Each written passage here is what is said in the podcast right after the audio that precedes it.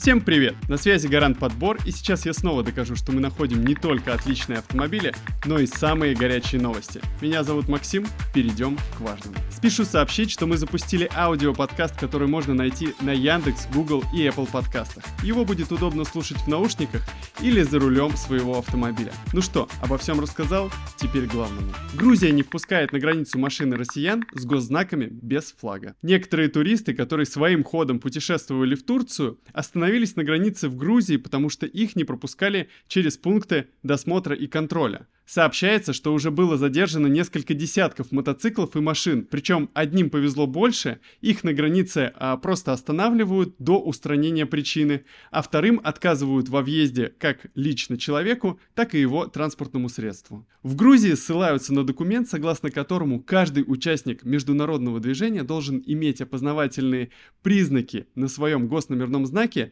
о стране, которая его выдала. Также сообщается, что этим признаком могла бы быть и наклейка, и мы сразу понимаем, а, какой группе мотоциклистов и автомобилистов повезло больше. Ну а мне лично напоминает это какой-то флешмоб среди пограничников, которые устраивают разные конкурсы для наших соотечественников на своих постах.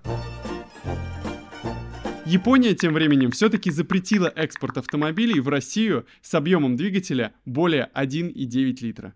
Об этом сообщали разные источники, причем одни говорили, что Япония запретила двигатели 1.9 и гибридные автомобили, другие говорили, что Япония опровергла слухи о запрете. Сейчас э, мы все-таки понимаем, что итогово Япония собралась с мыслями, определилась на четкой позиции и запретила ввозить автомобили. Мне кажется, что в какой-то момент они просто испугались, что мы выкупим все их хорошие праворульные автомобили. Я не выкупаю твой прикол.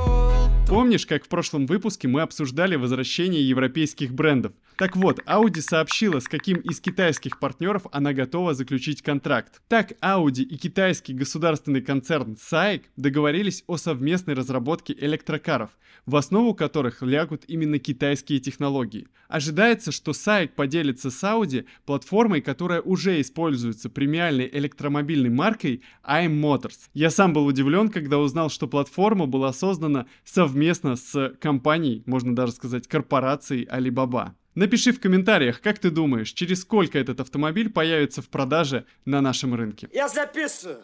А пока ты пишешь в комментариях, в России появилось два новых бренда из Китая. Это Ора и Вэй. Такое ощущение, что китайцы заходят, просто залетают на наш рынок по принципу «приведи друга». Кто-то открывает дополнительные суббренды своих марок, а кто-то просто переименовывает свои бренды но те и другие остаются в нашей стране и, по всей видимости, надолго. Как вам тут работается?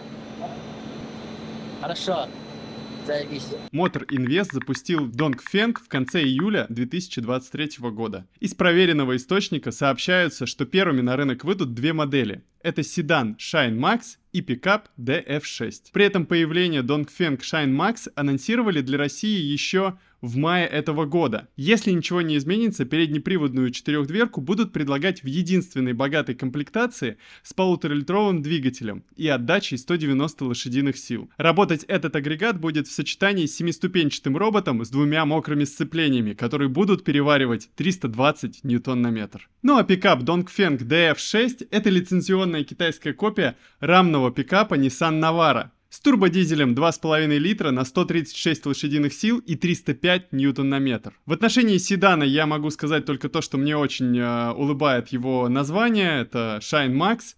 А в отношении э, DF6 это возрождение великого автомобиля Nissan Navara, которого очень большое количество поклонников еще э, в японской, скажем, такой его версии, в оригинальной. А здесь мы наблюдаем э, весьма интересный, полезный бейдж инжиниринг с китайскими партнерами. Нихуя не понял. Ну, очень интересно. Тем временем завод «Москвич» получил одобрение типа транспортного средства на новую модель.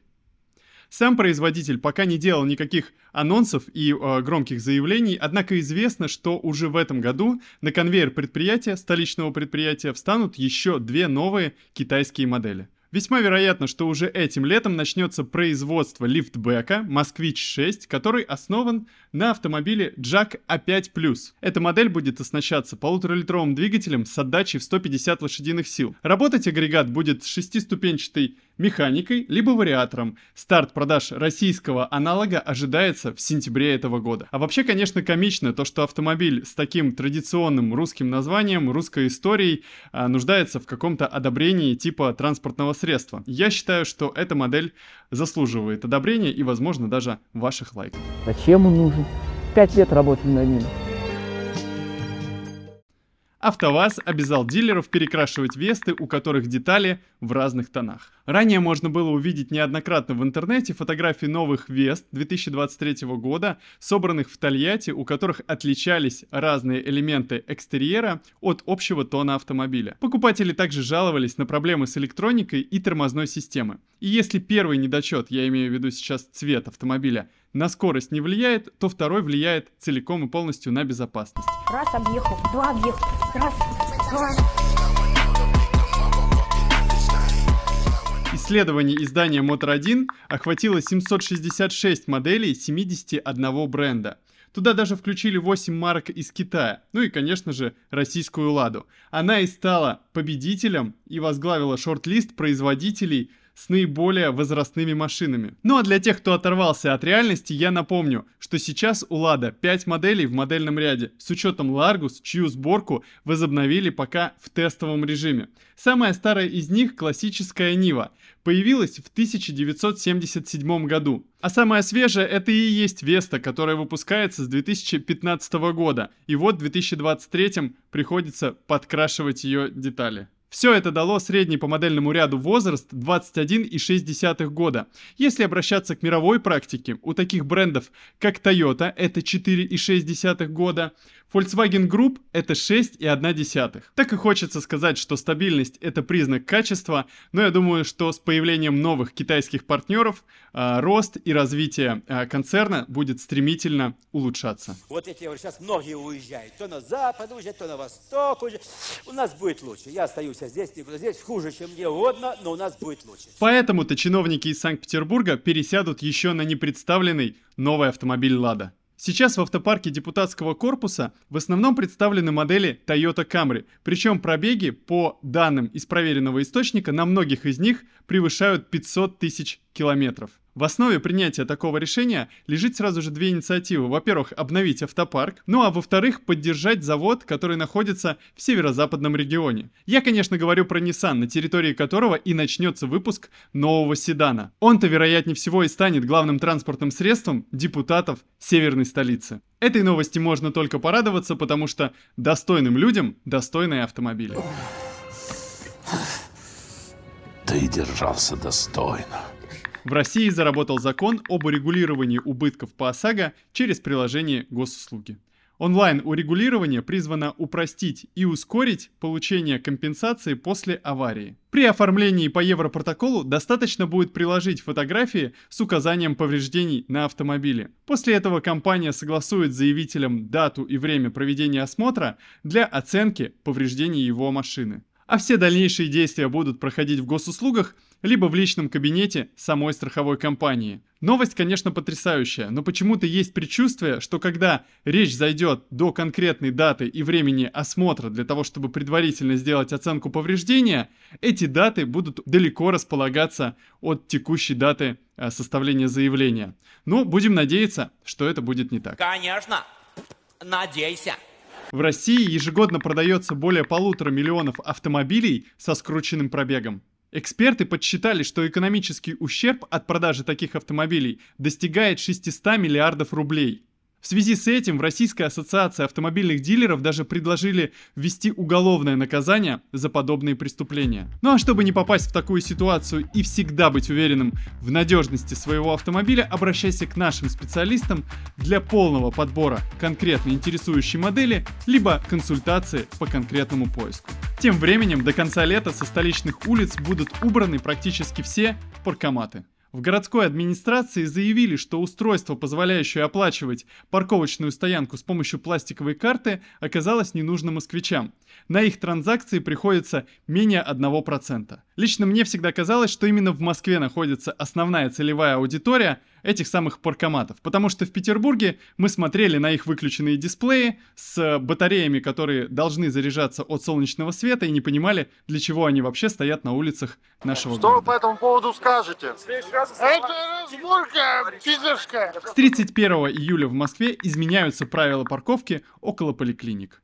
Это, по мнению администрации, должно избавить парковки от тех, кто оставляет машину бесплатно на весь день. Пока проект запустили в пилотном режиме, но в дальнейшем могут распространить на все учреждения. Мне кажется, если взять все паркоматы в Москве, на обслуживание которых было потрачено более 100 миллионов рублей в прошлом году, и равномерно распределить их между всеми учреждениями в Москве, можно было бы легко легализовать парковочное место недалеко от любого учреждения с повышенным тарифом. Но главное, что люди будут знать об этом заранее.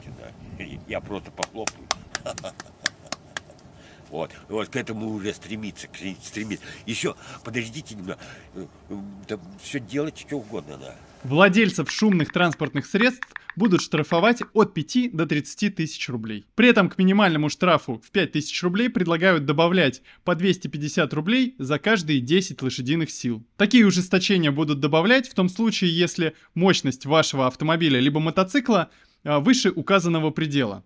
Для легковых автомобилей это 200 лошадиных сил, для грузовиков это 250 лошадиных сил, для мотоциклов это 50 лошадиных сил. При этом вычислять нарушителей будут с помощью специальных шумомеров, которыми оснастят стационарные камеры фиксации нарушений. Когда прочитал эту новость, я понял, что было бы неплохо установить эти специальные шумомеры на места, где раньше находились паркоматы, для того, чтобы они контролировали уровень шума в городе. Москвич и Эволют планируют выпускать зарядки для электрокаров. По данным проверенного источника, руководство Москвича сообщало об этом на закрытой презентации. В столице рассчитывают выпустить около 2000 зарядных электростанций, при этом 800 из них будут быстрозарядными станциями. Конечно же, разрабатывать эти предприятия планируется самостоятельно, однако мы помним, какие марки стоят за брендами «Москвич» и «Эволют». И держать свой малый бизнес, как говорится, железных рукавах. Под это дело Росатом инвестировал 6,2 миллиарда рублей в развитие электромобиля «Атом». Все потому, что Росатом через свою дочернюю компанию приобрел долю в АО «Кама», которая разрабатывает отечественный электромобиль. По некоторым источникам доля структуры Росатома составляет 23%. Сам Росатом назвал эту сделку относительно небольшой, но инвестицией в перспективу. Мне кажется, что это очень хорошая перспектива, когда российские компании занимаются разработкой чего-то своего. Они покупают китайскую продукцию и продают в два раза дороже. В Китае это навяз золота, понимаешь, удобрение. В России официально представили новый ГАК S8 второго поколения, цены у которого стартуют от отметки 3 миллиона 499 тысяч рублей. В Китае же GS8 предлагают в гибридной модификации и с передним приводом. К нам же отправятся только полноприводные кроссоверы с бензиновым двигателем. Отдача по сравнению с первым поколением выросла со 190 лошадиных сил и 300 ньютон на метр до 248 лошадиных сил и 400 ньютон на метр. Исполнение GT стоимостью 3 миллиона 799 тысяч рублей богаче на 20-дюймовые легкосплавные диски, панорамную крышу, встроенный видеорегистратор, камеры кругового обзора, фоновую подсветку салона, обогрев руля и задних сидений, а также комплекс систем активной безопасности во главе с адаптивным круиз-контролем. Топовый вариант GX Premium за 4 миллиона 99 тысяч рублей помимо стоимости будет отличаться от обычной версии GX наличием адаптивных проекционных фар. Хочу сказать, что стоимость этого кроссовера перенесла меня в далекий 2012 год, где продавался вседорожник от компании Mercedes-Benz с похожим названием GL, а потом он стал GLS, примерно в ту же самую стоимость, всего лишь 10 лет назад. Это? Это печально. Британцы составили свой антирейтинг надежности автомобилей на вторичке. Сразу же очень тяжело отделаться от ощущения того, что британцы и британские ученые это одни и те же люди. Но тем не менее классификация очень занимательная. Самой часто ломающейся моделью признали Citroën C3 второго поколения.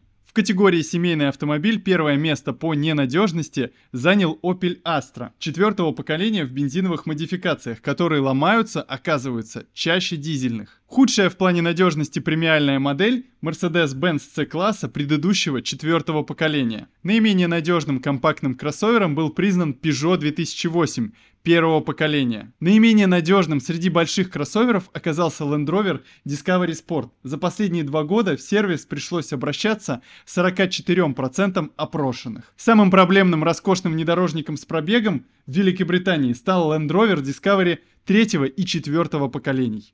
Насколько применима статистика от британских ученых к нам, я не знаю. Но если для тебя прямо сейчас актуальна покупка автомобиля, не трать свое время, не рискуй, обращайся к нашим специалистам по ссылке внизу и получай бесплатную консультацию.